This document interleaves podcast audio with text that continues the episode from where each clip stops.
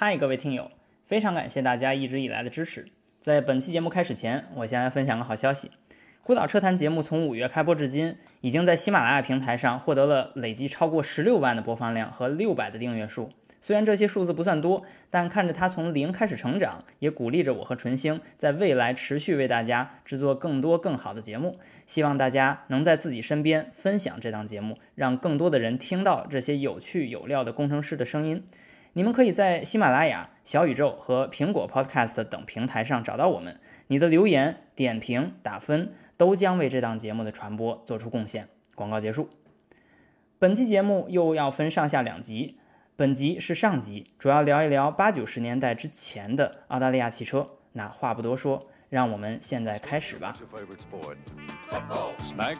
Animal? Kangaroo. And what's your favorite car, Australia? Holden. Let me see, that's football, meat pies, kangaroos, and Holden cars, huh? Right. Well, you sure sound like Australia to me. We are. Well, then you better tell me again, because I just might forget. We love football, meat pies, kangaroos, and Holden cars. Football, meat pies, kangaroos, and Holden cars. That's football, meat pies, kangaroos. 大家好，欢迎来到新一期的孤岛车谈，我是新宇。这期节目我们聊一个非常有意思的话题，叫澳大利亚汽车工业历史。首先，我来介绍一下嘉宾，丁伯俊是我一个多年来的一个好朋友。丁伯俊，你好。Hello，Hello，主持人好，听众朋友们大家好。丁伯俊呢，在澳大利亚读的书，对这个澳大利亚汽车和澳大利亚汽车工业哈、都比较感兴趣。此外呢，丁伯俊在澳大利亚毕业之后回国，先后从事过两份儿和汽车媒体相关的工作，汽车也是他工作的一个重要内容。目前是在上海。另一位呢是带给我这期节目灵感的工程师陈萌，陈萌你好。Hello，大家好，听众朋友们好。陈萌之前在美国读的书，然后到中国工作，然后又去澳大利亚工作，所以也是一个经历比较丰富的一个人。然后之前我们也聊过很多他在其他地方的一些故事啊，很有意思。我们这期节目都可以介绍到。这期节目我想聊的这个话题，主要是因为澳大利亚在我心目中哈是一个很神奇的地方，就是它并不跟其他的发达国家的大陆哈接壤。也就是说，如果他想搞一些工业，尤其是汽车这么复杂的工业，它其实很困难，就是说，嗯，虽然你可以生产某个零件，但是你很难组装成整个车，然后销售给国民。但是在这个过程中呢，可能就发生了一些很有意思的故事，比如说英国或者美国或者日本，就先后来到了这片大陆上，帮助这个国家造出了他们自己的汽车。然后这个国家人自己也是非常有决心哈，就是用自己的这个聪明才智和勤劳的双手啊，造出属于他们自己的汽车和打造他们自己汽车文化。再加上中国跟澳大利亚其实是在一个地理上，在一个大区域的，所以其实澳大利亚的汽车工业的发展其实很值得我们现在发达的这个中国的汽车工业借鉴哈。首先，我们先来认识一下澳大利亚最初的汽车历史啊。丁伯俊来介绍一下这个一九零零年代的时候，澳大利亚汽车是怎样的？最早的时候呢，澳大利亚汽车就是我们比较熟悉的霍顿跟福特，但实际上霍顿在此之前已经创立了几十年时间，但是一直作为一个马鞍的制造商嗯。的身份出现。后来呢，转到制造车身，嗯。但是当时他是给相当于吃百家饭，他给很多车厂提供车身，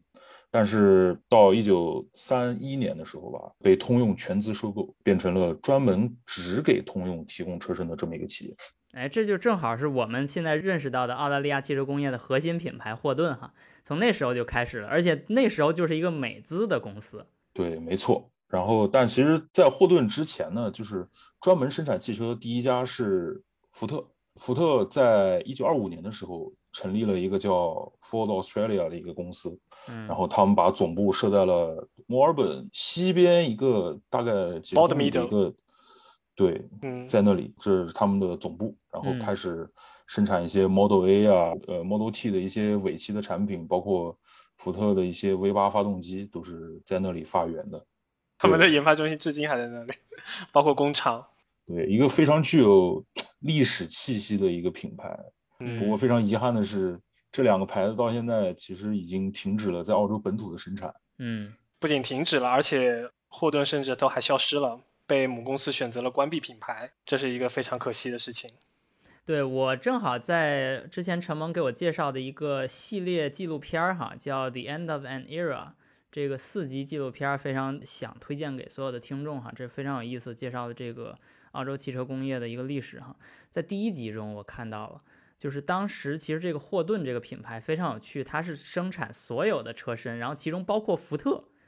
也就是说，在一一段历史时期内，其实在澳洲买到的福特是霍顿参与生产的。你可以买到霍顿牌的福特，你还可以买到霍顿牌的其他汽车，对，这是非常神奇的。直到直到某一天，一九三一年吧，然后通用把它收购了，然后变成全资的公司，嗯变成它独立的一个 partnership，然后只开始只做通用的汽车。对，其实一段嗯时期内，它相当于供应商。对，你可以也可以甚至把它理解成就是现在的很多改装厂跟主机厂之间的合作关系。哎，或者在中国有一个特殊的嗯一种身份，就是这种五十五十的合资公司嘛，就比如说嗯一汽、对一汽大众跟那个一汽丰田都是一汽，对嗯吧？那你说嗯到底是不是大众生产的丰田吗？并不是，是一汽这个品牌参与了两个车型的生产，所以其实这嗯个其其实是一个呃，如果我们回溯汽车历史的话，很多这个后发国家啊，就是这个不是德国的这些国家，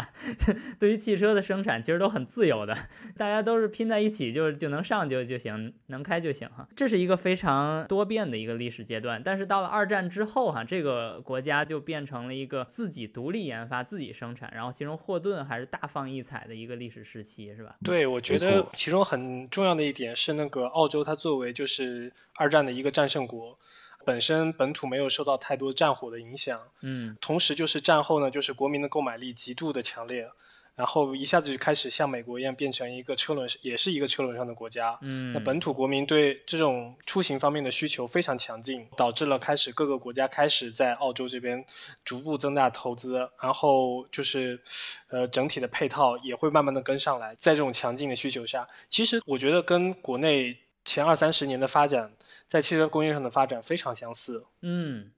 对嗯，我觉得澳大利亚汽车发展还有一个不能忽略的是，虽然需求非常强劲，会有一个怎么说，就是百花齐放的这么一个状态，有很多牌子在这里发展，选择本地组装制造也好什么的。但是有一点不能忽视，就是说其实它总量啊，其实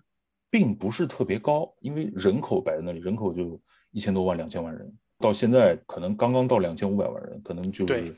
对，没有上海人多，没有北京人多，但是就这么一个国家，然后它能，其实你想一想，就是在除了福特跟霍顿两家独大之外，其实它可能就是有一些日本的牌子之外，它可能不太会，就是说允许你生产很多产品线那么齐全的品，就是所有车辆都在澳大利亚本土出现。所以就会发现，就是在从上个世纪六十年代开始，主流的两款大轿车就是福特 Falcon 和霍顿的 Commodore，就两款车，嗯，一直可能到零零年代，九十年代，嗯。九十年代，然后慢慢的开始 Camry，主要就是 Camry 这个车在澳大利亚生产，完了之后，哎，造成大家一种转变，发现日本人造的 V 六发动机其实比就澳大利亚人本土自己的 V 八发动机要更强劲、更省油，这个经济性更好，同时车辆的空间也更大，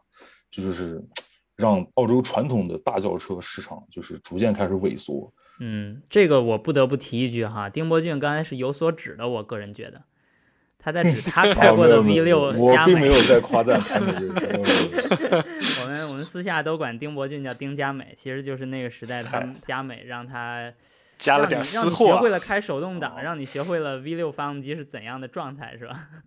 对对，我人生当中第一辆车就是一辆九九年生产的丰田佳美，然后三点零 V 六手动挡的最低配，它窗户都是手摇的。嗯，哎，这个其实也体现了澳大利亚汽车消费的另一个特点，就是车的排量很大，但是配置并不高。就是非常非常基础，嗯非常基础。你说到这个，我我是感同身受，就是整个澳洲的，我感觉它在车上配置的电子产品可能落后去整个世界，尤其是中国跟美国，可能至少一个时代吧。就是假如说打个比方，你现在在家里已经在玩 PS 五了，然后澳洲这边可能还在玩 PS 四，就是这个样子。我在国内的时候，我们第一辆车当时就已经有那个 line keeping 之类的，然后还有就是自适应巡航这种配置了，而且还是就是在别克的品牌上面。但是在澳洲这边的话，你可能要在一八年、一九年的车上面才能够买到相同的配置。嗯，其实这个消费特点哈，我虽然没去过澳大利亚，但是我在澳大利亚最初的汽车历史上就已经看到一个端倪了哈，就是它嗯在非常早，甚至在二战之前就已经发明了这个 utility。嗯 Coupe Utility 这个车型，也就是那种轿卡这个词都你都没法去其他国家找，就是它又是轿车又是卡车，然后从二三十年代开始，一直到零零年代左右都有这种车型。嗯，对，在澳洲这边被亲切的称为 Ute。对，叫 UTE 对对，然后那个当时在 Holden 里面工作的时候，内部对这种车，然后有一个更直接的称呼叫 Express Truck。，Express 哦 Truck 就是对快递啊，特快 特快卡车。对，类似于就是呃用轿车的车身，包括底盘的架构，但是呢，然后把前半段咔掉，然后做一个 cab，然后后面改成一个 trunk，然后做整个车厢来运货。其实，在澳洲非常受欢迎，而且一般这种车都还很酷炫，马力还很大。嗯没错，没错。你像霍顿之前旗下的 HSV，包括福特底下的 FPV，都嗯给就是相应的这些轿卡做过高性能版本。前几个月吧，澳大利亚拍卖了一辆最末期的 HSV Maloo GTS W One，就是这个车实际上是不对公众正式发售的，因为就是 GTS W One 这个车是只在 sedan 这个车型上出现，然后它是一个采用了呃，我记得是七百多马力的这么一个动力配置，然后这个车当时限量是 呃一百，好像是一百多辆吧，对。但是霍顿给自己的高管就是说有一种员工福利。如果你订购 Maloo 这款轿卡的话，实际上也可以选配 W One 这个动力总成，哇，所以当时给高管大概做了五辆还是六辆。哇，有一个高管在今年的时候就把这辆车放出来，这辆车也成功的成为了拍卖历史上成交价最高的澳大利亚车型。然后 到时候再把这车拉到纽北去开，然后成为这个刷圈最快的卡卡车，是这样跟那个 Charger 什么平起平坐搞一搞。刷圈最快的皮卡。对 对，我觉得如果收藏者愿意的话，完全可以创下这个记对呀、录。你搞一个嘛，这个跟别人竞竞争也竞争不了。你这这这个 F 幺五零什么的，你要去搞日本的那些小卡车，这都这都比不完。全不质，完全不质疑它的运动性。它底盘非常低，这种 Express Truck 大概能嗯比就是正常 Truck 可能低上十几到二十公分吧。对，OK，咱们还是说回来这个历史的部分哈。从历史上哈，澳大利亚人对汽车的理解哈，我看到就跟别人不一样，就是他对于日常的使用的这种实用性，其实要求是非常高。然后在五十年代的时候，这个我我很感兴趣啊，因为我现在在英国。其实，在英国到澳大利亚的这个距离哈，这个我倒没去过，但是我之前我妈跟我说，她要去新西兰、澳大利亚那儿玩儿，然后问我要不要一起去。然后我一看这个机票的这个航程啊，我就震惊了。我说，如果我在英国，我不想跟你去，太远了。在其实从中国飞到澳大利亚虽然不近，但是至少它是一个就是直线儿飞过去。从英国要飞过去，得先绕到这个亚洲，然后再到澳大利亚，就是它两段都很长，其实都已经很长了。这个事儿就让我觉得英国应该跟澳大利亚的汽车工业没有关系，航程太远了嘛。但实际上并不是的，在五六十年代。英国的几乎所有品牌都在澳大利亚登陆出现过，而且生产过。没错，因为殖民地跟宗主国之间的关系嘛，你们也知道，所以你现在在澳大利亚去一些经典车聚会，其实能感觉到，就是澳大利亚整个汽车文化不仅有美式的 V 八肌肉文化，嗯，也有就是英国的 sports car 文化，精致的那种 luxury sedan 这种东西。其实我觉得这是澳大利亚真的是很幸福的一件事，就在澳大利亚很幸福的一件，你能同时 best of both worlds，literally best of both worlds 嘛，两边的世界都把最有价值的东西带到了这个大陆。对对对，非常多元化、非常包容的这么一个社会。我觉得有一个有趣的事情，就是我在澳大利亚住的最后一个地方是在嗯悉尼一个叫 Zetland 的区。这个区呢，当时是 British Leyland 在澳大利亚的一个工厂所在地。嗯，然后我们家楼底下就是对面的那条街叫 Morris Road，隔一条街叫 Austin Road，哇，这就是当时他们旧的工厂。然丁伯爵，我听到这个简直鸡皮疙瘩直起，因为我现在就住在 Austin 的老厂 Oxford。我去那儿只有八分钟，我每天都去那儿，我送我媳妇儿上班，因为我媳妇儿那儿在在那儿有一个就是工作，在其实，在那个 mini 那个厂其实很大哈，但是在旁边有一嗯。些小的一些工厂，我我媳妇儿在那儿工作，所以我每天都去，也就是说精神上，我现在生活的地方就是你过去生活的地方，因为你想时空 mini 不同的历史对但完全一 mini 的历史或奥斯汀的历史，整个世界上到底有多少这样的厂？其实很少。但是在相隔就是真的是这个地球的两端，它同时生产这个这些 British Leyland 的这些车。British Leyland 如果呃听众里面不太了解的话，它是一段很特殊的呃英国的这国有汽车的一段历史。British Leyland 是一个品牌，但是这个品牌本身除了它自己 Leyland 这个品牌的英国车以外，它还包括很多其他的品牌。这里边就包括这个老一些的 Morris 呀，还有新一些的 Austin 啊，以及后来又兼并很多的，比如说捷豹呀，啊这些品牌其实都曾经归入 British Leyland 这个品牌，而且 Top Gear 在这个三剑客那个时代的 Top Gear 其实也做过关于 British Leyland 的一个纪录片。然后这其实都是世界范围内非常知名的汽车历史的一个时段，但是在这个同时段，我很难想象哈，远隔这万里的这个另一片大陆上，然后发展着完全一样的汽车工业，这个我觉得就是很令人很感动的一件事。其实六十年代之后，澳洲的英国汽车呃影响就逐渐衰落，然后美国三大，尤其是那些肌肉车文化哈，可能就在澳洲更盛行一些。然后其中我听说的是霍顿跟福特比较占主流，但是克莱斯勒也曾经在澳大利亚推出过他们的肌肉车，是不是？对对对，没错，因为克莱斯勒当时进入澳大利亚市场，其实是在福特跟通用之后的嘛。嗯。一开始是卖一些道奇啊、德斯托啊这些自己的牌子，嗯。后来呢就干脆啊成立一个部门，我打算在这儿弄一个新的牌叫 Valiant，相当于一个副牌嘛。一开始是生产一些就是旧的道奇车型，然后当时这个民众啊，当时虽然通讯没有现在这么发达，但是他们也知道，OK，你生产的这个东西，你给我的东西实际上是落后的，比如说迟了美国两三年这样一两年这样。有一个背景在这里补充一下，就是当时很多就是从美国、加拿大、英国，他们移民澳洲的话是非常简单的一件事情，向政府递一个申请，然后有大概可能当时那个年代的两三万块钱，你就过可以过来，然后澳洲政府给你一大块地，然后那些人你想想从不管是宗主国还是说从美国这些嗯、呃原产地品牌原产地过来，一看哎这个车我怎么一样的车，但是落后一个时代，然后他们就不开心了。嗯，对对对，没错，然后就加快了就是克莱斯勒澳大利亚本地的这么一个研发，为了满足这个日益高涨的动力的需求嘛，因为当时福特、霍顿都有自己的 V 八发动机，克莱斯勒觉得那我也得给你来一点，就是在入门车型上面给你有一些动力上的一些刺激吧。除了 V 八之外，然后他从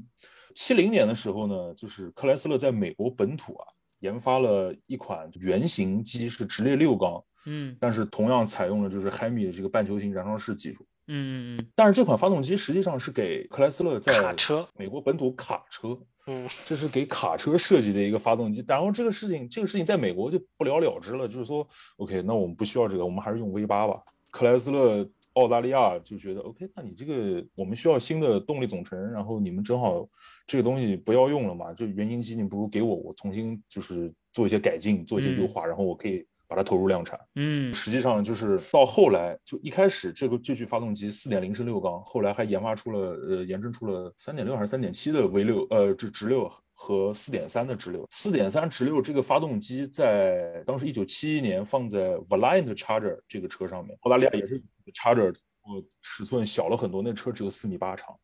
然后也叫 Charger，啊但是这个发动机在十点零的压缩比之下可以有大概三百马力。哇你哇想，想七零七零年代的4.3三百马力啊，嗯，对，而且是四点三这么一个非常小的一个排量上，嗯是发动机相当厉害。但是很可惜，这个东西，这个发动机只是以一个叫 E 四九的选装包出现的，所以当时大概只有一百多台这个发动机装车。所以这其实让我不得不想到，呃，曾经的美国那种繁盛的肌肉车的一个时代哈，也就是它背后的一种对于马力追求的一种文化。这个时代其实很特殊，因为我曾经花过一段精力去研究这个节能车这个历史。其实七十年代是很敏感的一段历史，因为七五年到八五年是美国第一次关于石油危机呃出现之后推出的从上到下就全国范围内的油耗这个 MPG 这个油耗的限制，也就是说从七五年开始，他们说需要到八五年。达到一个 MPG，也就是这个燃效的提升。这其实就相当于现在这个时代关于二氧化碳排放的一个限制，在欧洲的这个九十五克二氧化碳排放的这个影响，其实在全球范围内都有波及。因为汽车这个工业品实在太复杂了，你很难去针对不同的市场去做完全不一样的设计。也就是说，虽然这可能是欧洲地方的一个政策，但是它会影响到所有在世界上销售欧洲车的地方，以及在当地为了配合欧洲本地的政策去。执行的一些当地政策的一个衍生。换句话说，就是如果在七零年到七五年这个过程中，美国突然遇到了石油危机，以及之后推出了针对性的 MPG 的这个要求的话，那其实，在我的意识中啊，我觉得澳大利亚的这么激激进的、这么大马力的这种发动机和汽车文化，也该去。跟随也该去追随，但实际上并不是这样的，是不是丁博君？其实这个东西从时间上来看的话，我觉得澳大利亚对于这个 V 八发动机，它的理解实际上可能是先入为主的一个概念，因为你想，它从上个世纪三十年代开始就有 V 八发动机，而且环保上的要求又一直不是很高。对我记得在二零一五年，其实我快离开的时候，然后我当时买了一份报纸，当时我才知道澳大利亚当时还是实行的是欧洲四号排放标准。大概落后落后了七八年。对，这已经是距离西欧这种比较创立这种排放标准的这么一个国家，已经真的是一个时代了，一个时代又一个时代了。所以其实还是怎么说呢？就是法规上面的自由，然后让他们能有一些不再束手束脚。嗯。反过来讲，我觉得怎么说呢？就是澳洲其实是一直是在被动的接受整个全球，不管是降碳排放或者是降节能这方面的要求。因为对于整车厂来说，他们不可能希望就是说我专门针对澳洲这样的一个小市场，然后做一套独立的 powertrain。他肯定是更希望就是我能够，如果在美国卖什么，我拿到澳洲也来卖什么。是，那我就贴个标，换个标，然后或者是在 CKD 到你那边重新装一下，起码 engineering cost 我可以去 share。呃，然后澳洲就在这个样子一个过程中呢，然后慢慢的把整个节能方面降下来。但反过来从澳洲本地政府和国民来说呢，本身澳洲的能源消耗在澳全球占比是非常小。嗯，甚至我觉得可能说不到百分之一吧。然后在这个体量之下呢，整个整个整就是不管是再加上澳洲本身也是一个能源大国，然后他们对这个能源消耗的需求整个波动一直非常小。包括从我一七年到现在来到澳洲吧，我自己的观察就是澳洲的油价。整体的波动一直在百分之二十以内，我相信那个丁博俊在这方面也很感同身受，而且是一直是非常便宜的百分之二十的波动。包括在今天的话，我觉得可能整体澳洲的能源消耗呢，甚至都还比你开一辆电车的能源消耗便宜。对，就是换换句话说，它节能，它没什么可节的，它没有这个需求去节能。他没有需求，群众没有需求，你没有办法通过政策，或者说你只能通过政策强行去推一些东西，让他们被动接受。对，就是你在节能减排方面的一些怎么说一些要求嘛。那而且同时对于政府来说呢，然后政府也没有这方面的 incentive，他们本身是一个缺电的国家，但它又是一个能源大国，它为什么要去用自己并不是自己的优势资源，然后去推广这所谓的节能呢？对吧？是。对，所以呢，咱们说到历史上的这个阶段哈，从七十年代这个石油危机，一直到九十年代这个由于石油危机带来的影响，丰田等日本汽车企业在全球几乎是席卷了欧洲和美国，是吧？就是他们的销量啊，他们的技术啊，都成为了这个世界的主流。和领军人物，但这个过程中，其实澳洲虽然没有在节能减排方面努力，但实际上丰田也是成为了最受欢迎的汽车品牌，是不是？是这样的，没错。某种程度上来说，我觉得是，但我觉得最主要的原因并不是因为它的能耗带来的优势，而是日本车在别的方面做的一些很东西超过了美国车，然后甚至是其他大洲的品牌，比如说它的价格，嗯。这方面我相信是非常非常重要的一点因素。哎，这里边我就想问一下，就是作为一个进口车或者国产车，在澳大利亚的价格差别很大吗？在过往的时候，我相信丁博应该更了解。在过往的时候，因为有关税的加持，然后这方面的价格还比较大。但嗯直到就是在零几年的时候，因为澳洲跟几大主要的汽车出口国，他们之间达成了一个新的关税协定，然后这个关税然后被降为了百分之十五，这百分之十五当然不包含豪华车了，这百分之十五让基本上进口车跟本地生产的车已经没有任何价格之间的差别了。嗯。因为你想想，有时候就是一些一些车可能就是滞销了，或者要换代了，然后打个百分之十五的折扣，甚至百分之二十、百分之三十，都是随随便便的事情。是罗罗总，你说的是就是差不多八十年代的事情嘛？然后当时日本车其实你也知道，就是人们喜欢日本车，实际上就是从一个就是经济角度出发，对我能花更少的钱，然后更少的就是 running cost，就是嗯运维成本去来使用成本只有这个车，那就嗯非常的优秀。然后如果这个车同时它空间又更大，配置又更动力又更好的话，实际这是更诱人的。然后我说动力更好，其实这是非常有意思一件事情。一九八六还是八五年的时候，当时霍顿的 VL Commodore，它主打的是一具 V 八的发动机。当时他工程师不知道怎么回事，从日产那里借来了一个 RB 三零三点零直六的发动机。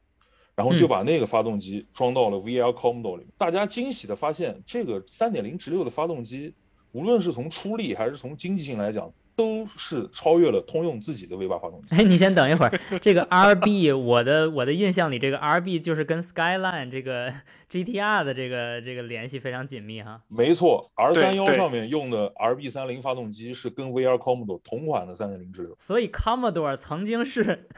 Skyline 的发动机。对，而且这就正因为是只有在这一代上才装了 RB 三零嗯。所以你现在在二手车市场上买到装了 RB 三零的 VR Commodore，它的价格是比同期装 V 八通用 V 八的价格要高出百分之五十到百分之七十五。天呐！哇哦，啊，这个太有意思了，这个段落。其实我刚才刚说 Best of Both Worlds 都是少说了，就是这只是半段历史 Best of Both Worlds。到了这个九十年代、八十年代、九十年代的时候，又是 Best of Both Worlds，是美国和日本在澳大利亚成为这两个非常好的这个汽车文化的来源国。你正好你说到这个，他们之所以会去装 Skyline 的这样子一个发动机，其实是因为是日产对吧？日产跟日产跟通用他们组成了一个联盟，对不对？对对对，当时为了躲避一些就是关税嘛，就是嗯。上次说到的，然嗯后有一个有一个很庞大的一个东西叫巴顿计划。嗯巴顿计划就是从八十年代末开始，OK，就是福特跟日产达成协议，然后丰嗯田跟通用达成协议，嗯互相就是生产一些就是怎么说贴标贴标一些嗯车，就包括你像福特的 Maverick 实际上是日产的途乐，Y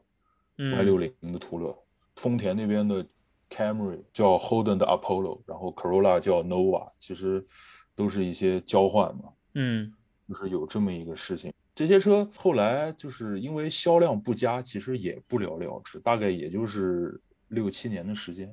，OK，对，我觉得这也对澳洲这个奇特的市场来说也非常的 make sense，因为一方面，一个整车厂单独的一个整车厂，呃，作为如果单兵作战的话，它不可能有足够的实力和财力，然后向整个澳洲提供一个从 A 零零一直到 E 级的所有的那样的一个 portfolio。嗯。但是，但是就是比如说，特别是日本跟美国这两个国家，他们结合起来，一个是经济性的，一个是更侧重性能的，然后这样两个嗯对结合起来，他们反而就是能够组成这样的一个联盟，去提供一个完整的 portfolio，像澳洲这样的一个市场，去满足民众的喜好的选择。但是他们后来为什么又分家了呢？